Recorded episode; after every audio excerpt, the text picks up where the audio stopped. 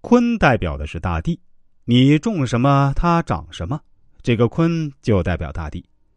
震代表打雷，这个在人的身上也可以比拟。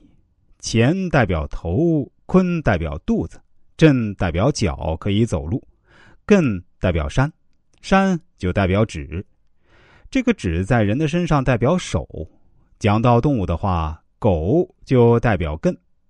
这就把每个范围的东西都包括在八个卦里面，所以这个就是它的技术，叫做八个经卦。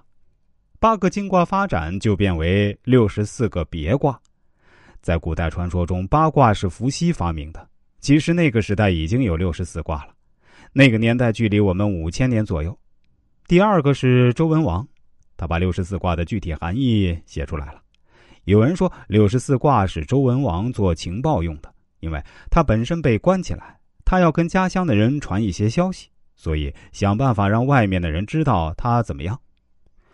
我们知道《易经》不是孔子一个人做的，我们把《易经》和《易传》大概的背景和基本结构了解之后，就可以进一步说他对我们现代人有什么提示。我们自己学《易经》的时候发现，在《易经》的部分，儒家的思想非常清楚，就是要教你修德。我们小时候看“自强不息”，就是每天慢跑，每天运动。后来才知道，“自强不息”不是叫你运动。那《易经》怎么会叫你运动呢？它不会只教你身体，而是教你每天加一些德行。昨天好，今天要更好。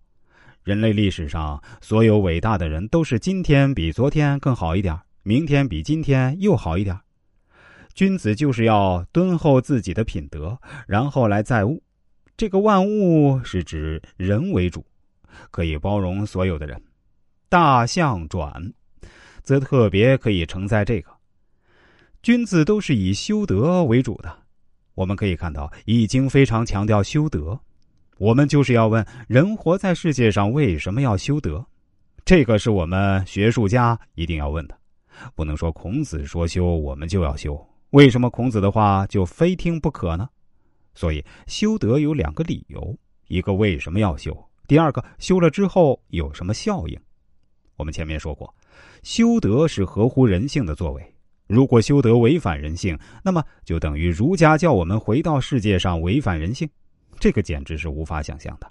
所以，第一个，我们说修德是合乎人性的，就是我前面为什么要强调人性向善？我修德正好把向善变成。现实的善，《大学》一书里面说了，你把向善和行善连在一起，就是修德。这个和《易经》里面讲的修德很配合。修德的理由是因为符合人性和向善的要求。也有人说不能讲的再具体一点因为这个问题有时候要看验证。